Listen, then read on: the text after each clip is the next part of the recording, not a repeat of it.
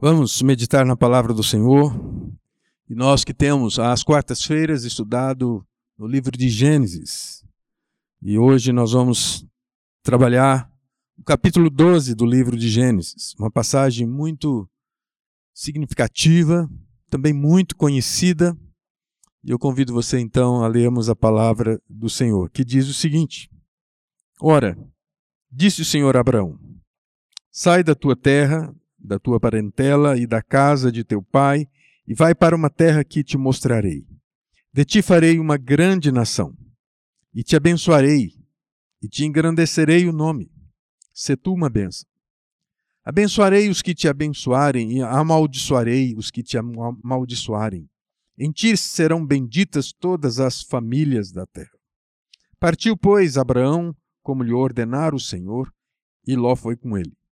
Tinha Abraão setenta e cinco anos quando saiu de Arã. Levou Abraão consigo a Sarai, sua mulher, e a Ló, filho de seu irmão, e todos os bens que haviam adquirido, e as pessoas que lhes acrescentaram em Arã. Partiram para a terra de Canaã, e lá chegaram. Atravessou Abraão a terra até Siquém, até o carvalho de Morré. Nesse tempo, os cananeus habitavam essa terra. Apareceu o Senhor a Abraão e lhe disse: Darei à tua descendência esta terra. Ali edificou Abraão um altar ao Senhor e lhe aparecera.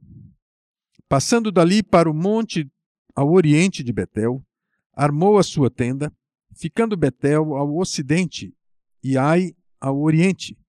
Ali edificou um altar ao Senhor e invocou o nome do Senhor. Depois seguiu Abraão dali indo para o Negueb. Esta é a palavra do Senhor. Nós temos meditado no livro de Gênesis e desde o primeiro capítulo, especialmente com as reflexões com o reverendo Samuel.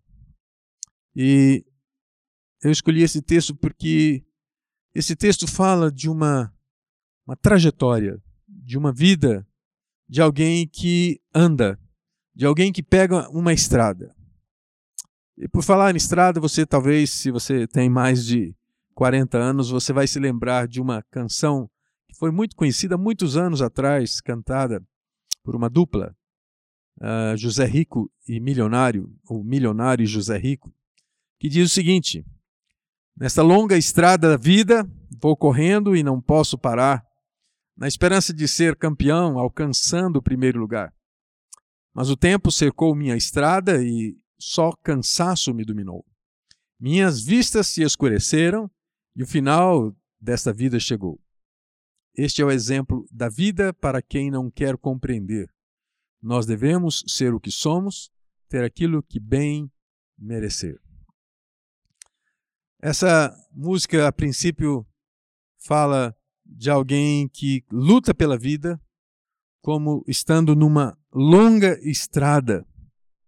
E essa longa estrada parece trazer cansaço. Quando ele diz que o cansaço me dominou. É certo que muitas vezes na nossa lida, na nossa estrada da vida, nos sentimos cansados. Mas nós temos percebido que pessoas muito jovens têm se sentido cansadas, cansadas da vida e parecem que não frutificam, parece que não vencem. Muitas vezes a vida cristã parece ser também de cansaço. Às vezes a igreja, especialmente nesse tempo de pandemia, parece ser uma igreja não dinâmica, uma igreja que não prospera. O que faz da vida de um cristão um cristão dinâmico? Um cristão pungente, um cristão que vibra pela sua história, pela história que Deus tem escrito na sua vida. Que dínamos é esse? Sua religiosidade? Sua participação religiosa? Nós adoramos e servimos a um Deus que tem propósitos nas nossas vidas. É um Deus que realiza suas obras em nós e a despeito de nós, para sua própria glória, para manifestar a sua soberania. Deus tem propósitos para nós e nos revela nas Escrituras de antemão para que nós soubéssemos para onde nós estamos indo. Não estamos numa estrada sem direção, sem objetivos, apenas parecendo que nos encontramos numa estrada do cansaço. Não há surpresas, mas somente há uma expectativa do encontro final, quando nós chegarmos lá, quando nós estivermos morando para sempre com o Senhor, como diz o apóstolo Paulo. Mas para que isso aconteça, há passos, há caminhos a serem percorridos, como aconteceu com Abraão. Eu gostaria que nós olhássemos para esse texto e meditando nesse texto, pensando que tudo que as Escrituras já registraram desde o primeiro capítulo de Gênesis, a história dos começos, revelam o propósito de Deus. Esse propósito começa desde o início, logo no capítulo 3, versículo 15, quando o que nós chamamos de proto-evangelho, Moisés registrou, quando disse que Deus poria inimizade entre ti e a mulher, e a tua descendência e o seu descendente. Este ferirá a cabeça e tu lhe ferirás o calcanhar. E mais uma vez, o projeto de Deus de restauração, de redenção, é configurado, mais uma vez, no capítulo 6, com o dilúvio. Nesse então, a promessa da terra, agora de posse para Abraão. Deus faz promessas de uma grande nação, de uma grande família, de ter um legítimo herdeiro. Mas tudo isso começa com o chamado feito a Abraão e a sua resposta de fé. E eu gostaria que você olhasse para esse texto tendo essa percepção de que na estrada da fé, na sua estrada da fé, na sua caminhada de fé, você precisa de alguns passos. E olhando para esse texto, o primeiro passo que a gente reconhece é que Deus chama. O texto diz: Ora, disse o Senhor. A iniciativa é de Deus. Um pensador cristão, comentarista, Derek Kinder, ele diz que a história da redenção, como da criação, inicia com Deus falando. Deus dizendo: haja luz e houve luz. Deus chama. Deus fala. A iniciativa de Deus. O chamado para a vida de Abraão, como para nós, é um chamado que se desfaz de vínculos. Olha, olha o que o texto diz. Sai da tua terra, da tua parentela e da casa de teu pai, e vai para uma terra que te mostrarei. Sair da terra, sair da parentela, sair da casa do pai e é claro que isso, normalmente no contexto bíblico, só acontece no casamento. Mas Deus está chamando para um desvinculamento. Abraão é chamado para se desvincular de todo o seu contexto, de toda a sua história, e se dirigir e caminhar por uma estrada que ele mesmo disse: Eu te mostrarei. O chamado é para que Abraão confiasse na promessa e não apenas na promessa, mas na provisão de Deus. Vai para uma terra que eu te mostrarei. Isso é futuro. E para nós, olhando de maneira muito científica, muito materialista, isso é muito desafiador. Porque ele está indo para um lugar que ele não conhece. Ele está se lançando completamente às promessas de Deus. É interessante observar que Deus faz um desafio para um homem de 75 anos. Isso significa que o chamado de Deus é um chamado à universalidade. Deus não chama apenas jovens, vigorosos, mas chama homens maduros, E até mesmo aqueles que aparentemente estão vendo a sua possibilidade de aposentadoria, de terminar os seus dias. Na verdade, os nossos sonhos não podem morrer com o avançar da nossa idade. Por isso o profeta Joel diz que os velhos sonharão. Os velhos poderão fazer planos para o futuro. Num filme que talvez você já tenha ouvido falar, que teve como título O Primeiro Ano do Resto de Nossas Vidas, uma jovem de 23 anos tenta suicídio. É normal isso? É normal que uma moça de 23 anos possa se sentir cansada? O chamado de Deus à universalidade não considera, mesmo com 75 anos, que nós já penduramos a chuteira. Deus tem um chamado específico para Abraão, como tem para cada um de nós. Uma segunda coisa que nós podemos observar é que na estrada da fé, as promessas que Deus faz, elas são claras, são evidentes. Aqui no versículo 2, no versículo 3, e especialmente lá no versículo 7, quando ele diz que farei de ti uma grande nação. Isso parece desafiador, mas isso faz parte de um contexto cultural daquela época, nesse momento da história. Abraão está saindo do meio do seu grupo, do, do centro da sua família, onde o contexto patriarcal vigente fazia com que as pessoas apenas cada vez mais se unissem em volta dos seus genitores. Agora ele é chamado à distância. Ele e sua esposa, na companhia do seu sobrinho Ló.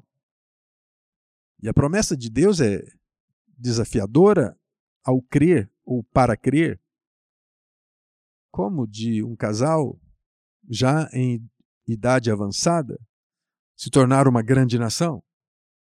Mas a promessa de Deus é clara: farei de ti uma grande nação, abençoá-lo-ei, engrandecê-lo-ei. E ao mesmo tempo, há uma resposta conjunta a tudo isso, de que não apenas abençoando, ele também seria objeto de bênção na vida de outras pessoas.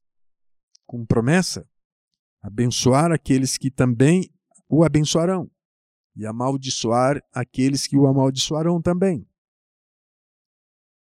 E a última e grande promessa que Deus faz, que Deus daria a ele uma pátria, um lugar, uma terra, a terra de Canaã.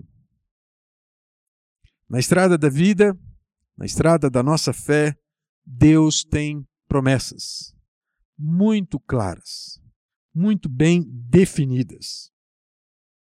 Mas uma outra percepção que temos aqui que na estrada da fé nós precisamos obedecer os sinais.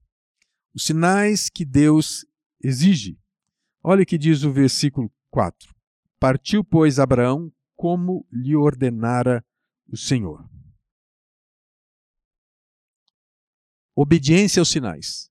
Obediência à voz. O texto diz que partiu como Deus tinha ordenado.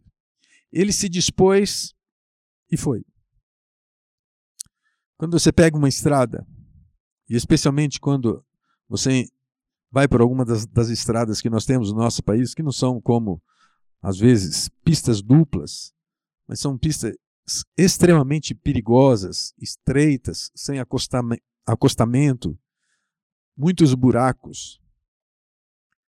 Muitas vezes também encontramos uma sinalização escondida no meio do mato.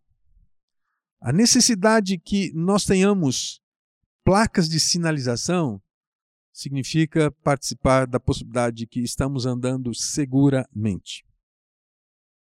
Deus chamou Abraão com sinais, dos quais ele deveria obedecer.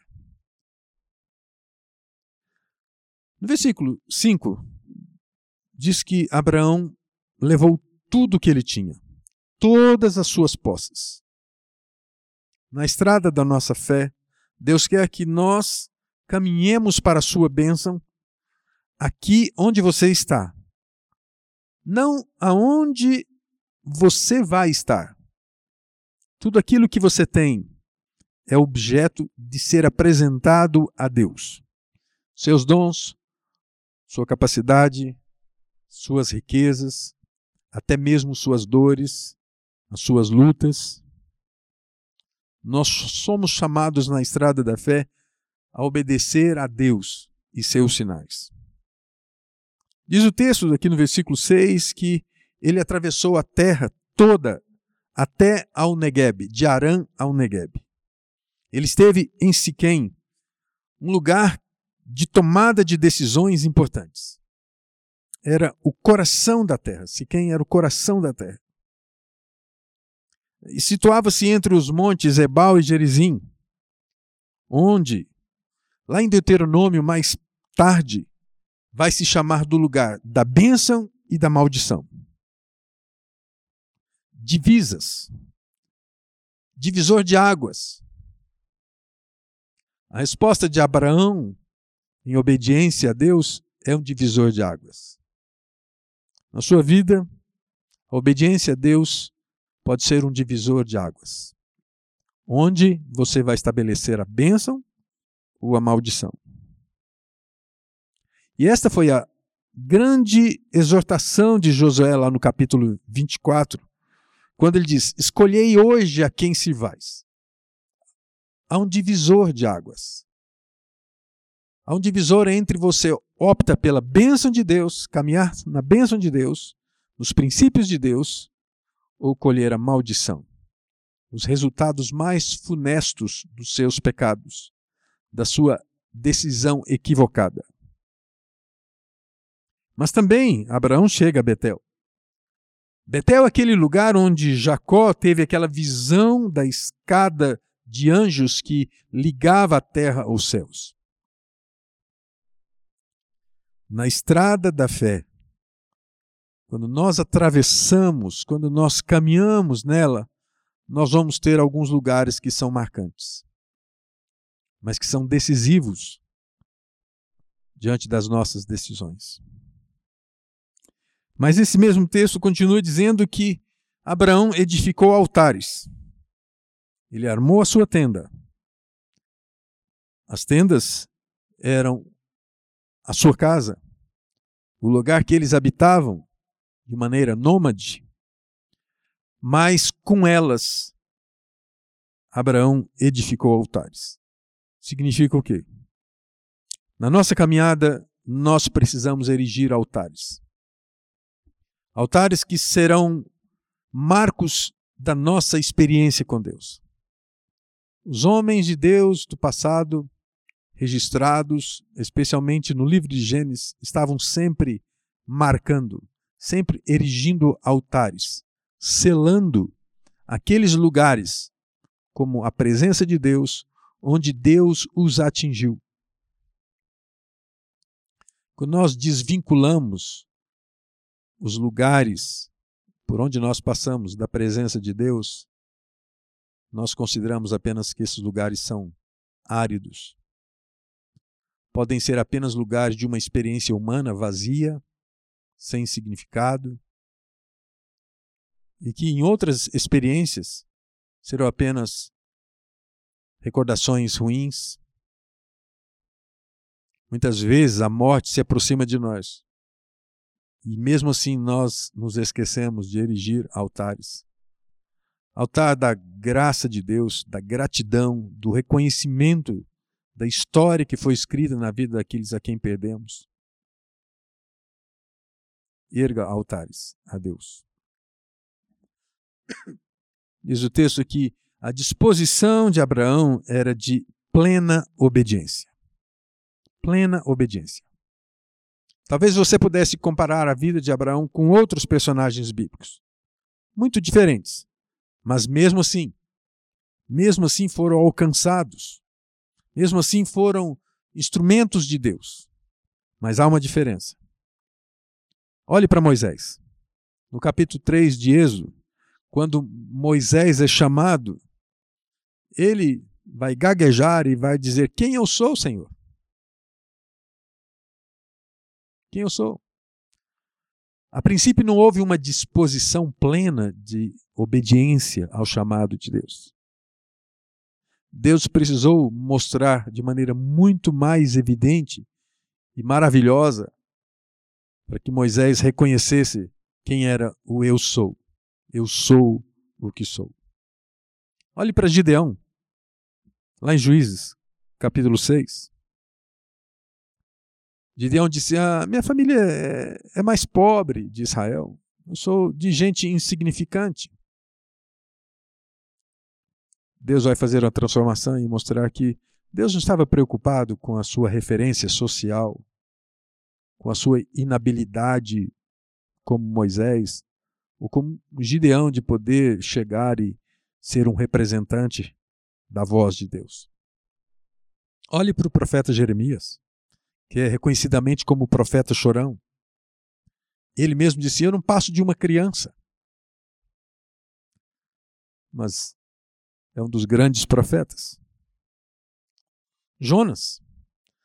Jonas que fugiu sendo chamado para ir anunciar o evangelho, as boas novas, partiu para Tarsis. Mas no final, todos eles fizeram a vontade de Deus. Mas a princípio se mostraram constrangidos, com desculpas, indispostos, colocando impedimentos, limitações, desculpas diante de Deus. Mas a história de Abraão é diferente. Diz o texto que Abraão se dispôs com mais facilidade e, pela fé, prontamente partiu. Por isso, reconhecidamente, é chamado o pai da fé. Quarta coisa que nós vemos nesse texto e que está descrito logo no final do capítulo, no versículo 2, quando diz: Deus tem uma exigência, tem um chamado específico. Diz para ele: "Se tu uma bênção. Ser uma bênção para as nações, ser uma bênção para o mundo. E é claro que eu só posso ser uma bênção para o mundo quando eu começo a ser uma bênção para as pessoas que estão próximas, aquelas que estão ao meu lado, minha esposa, meus filhos, meus vizinhos, meus amigos, a minha igreja e até mesmo os meus inimigos. Não tem como ser uma bênção longe, desejando ser missionário, sem primeiro ser bênção na minha igreja, na minha comunidade, aqui onde eu estou. O exercício da bênção começa com uma disposição. Não é uma disposição programada para aqui um mês, daqui um ano. O chamado e a resposta que Abraão tem é imediata. Ela é conclusiva. Ela é acertada. O desafio ao chamado de Deus começa com atitudes locais. Não há como protelar isso. Abraão não procrastinou ao chamado de Deus. E eu gostaria de concluir com alguns desafios para a sua vida. A primeira coisa que nós vimos é que Abraão ouviu o chamado de Deus. O texto diz: Disse Deus. Talvez você muitas vezes já teve esse tipo de problema. Alguém dizer alguma coisa para você e você não entendeu. E a pessoa novamente se volta e diz: Você ouviu o que eu disse? Será que você tem ouvido a voz de Deus? Será que o Espírito Santo tem falado ao seu coração, dizendo: Vai, siga em frente? Esse é o primeiro desafio. Prontos a ouvir a voz de Deus, ao chamado de Deus. Segundo desafio, é que Deus vai te abençoar. Aceite esse caminho, o caminho da bênção de Deus. E antes mesmo que você requeira de Deus as suas bênçãos, ele já te abençoou com o chamado. Você já foi motivo de honra ao ser chamado como vaso de bênçãos. Coloque Deus como marca evidente nas suas realizações. Supere-se da ideia de autopromoção. Supere-se da ideia de que você foi criado para ser feliz como uma, um propósito individual de orgulho próprio. Promova o reino de Deus. Promova a sua justiça. E participe da graça de ser alguém chamado para se consagrar. E este é o terceiro desafio que eu tenho para você. Consagre-se. Abraão consagrou tudo, tudo, levando tudo que ele tinha e na sua caminhada edificando altares. Coloque Deus como marca evidente das suas realizações. Não deixe que o sentimento de autopromoção, de capacidade plena e individual, humana, possa fazer com que o seu coração se aparte da realidade que Deus está operando e pode operar na sua vida. Quarto desafio na estrada da fé é aquele que Deus fez mesmo Abraão. Se tu uma benção. Abraão foi uma benção. Ele cumpriu a determinação de Deus. Se tu uma benção. Você terá o privilégio de, em vida, ouvir o quanto Deus te usou. E é maravilhoso. Ainda. Mesmo em vida. E quanto mais na eternidade, onde a sua obra será reconhecida por toda a miríade celestial. Deus apresentará ao seu reino as suas obras. Aquilo que engrandeceu o seu nome. Aquilo que fez com que ele realmente manifestasse na sua vida como soberano. Criador, mantenedor, provedor e aquele que te chamou para ser uma bênção. Esta é a história de Abraão, mas também pode ser a sua história. Curva sua cabeça, vamos orar.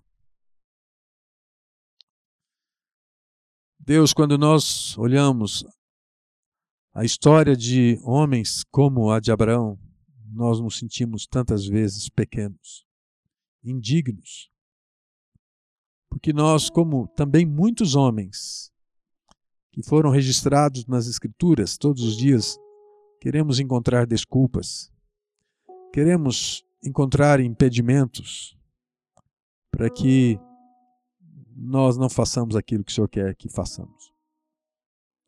Muitas vezes nós não queremos radicalizar. Nós não queremos radicalizar a tua palavra. Queremos encontrar sentido dúbio para que o, o nosso coração contaminado, prejudicado pela nossa queda, tantas vezes encontre subterfúgios e nós não radicalizamos. Queremos viver nesse mundo politicamente correto, dando lugar Há uma voz que tantas vezes parece tão distante, que é a tua voz. E nós ouvimos muitas vezes a voz do mundo, ao chamado do mundo. Pedimos que o Senhor restaure a nossa estrada, a nossa estrada da fé, nossa, nossa caminhada em direção aos propósitos do Senhor. Que nos dês atitude. É o que nós te pedimos em nome de Jesus. Amém.